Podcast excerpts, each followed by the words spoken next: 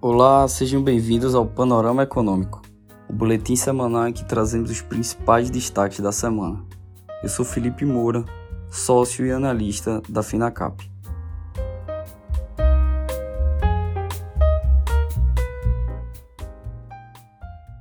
O Ibovespa registrou uma semana de leve correção e segue se sustentando no patamar dos 126 mil pontos. O PIB avançou 0,1% no terceiro trimestre, ante o segundo, com ajuste sazonal. A expectativa do mercado era de queda de 0,2%. Na comparação com o terceiro trimestre de 2022, houve expansão de 2%, ante projeção de 1,9%. De janeiro a setembro, o PIB sobe 3,2% em relação ao mesmo período do ano passado. A aceleração do crescimento do consumo das famílias e a sustentação dos serviços explicam a surpresa positiva do PIB no terceiro trimestre. Na agenda corporativa, a privatização da Sabesp foi aprovada na quarta-feira pela Assembleia Legislativa de São Paulo por 62 votos a favor e um contra, em sessão sem a presença da oposição, que se retirou após confronto entre manifestantes contrários à desestatização e a polícia militar, que usou bombas de efeito moral e gás de pimenta para controlar a situação. O texto agora vai à sanção do governador Tarcísio de Freitas. O projeto de lei aprovado pelos deputados não estabelece o valor para alienação do controle controle da empresa. O governo paulista estima cerca de 10 bilhões de reais, nem qual percentual deverá continuar em poder do Estado, que hoje detém 50,3% das ações. O texto prevê que o governo terá direito de veto em questões como a manutenção do nome da companhia, sede e objeto social. Na agenda internacional, os Estados Unidos criaram 199 mil vagas de trabalho fora do setor agrícola no mês de novembro, mais do que o esperado pelos analistas, segundo os dados do payroll divulgados nessa sexta-feira pelo Departamento de Trabalho. A estimativa dos analistas, de acordo com o consenso, era de criação de 180 mil vagas no mês. Já a mediana das estimativas de 26 analistas, ouvidos pelas projeções broadcast, apontava para a geração de 198 mil empregos no mês passado nos Estados Unidos. A taxa de desemprego recuou de 3,9% em outubro para 3,7% em novembro, abaixo das estimativas dos analistas que esperavam estabilidade.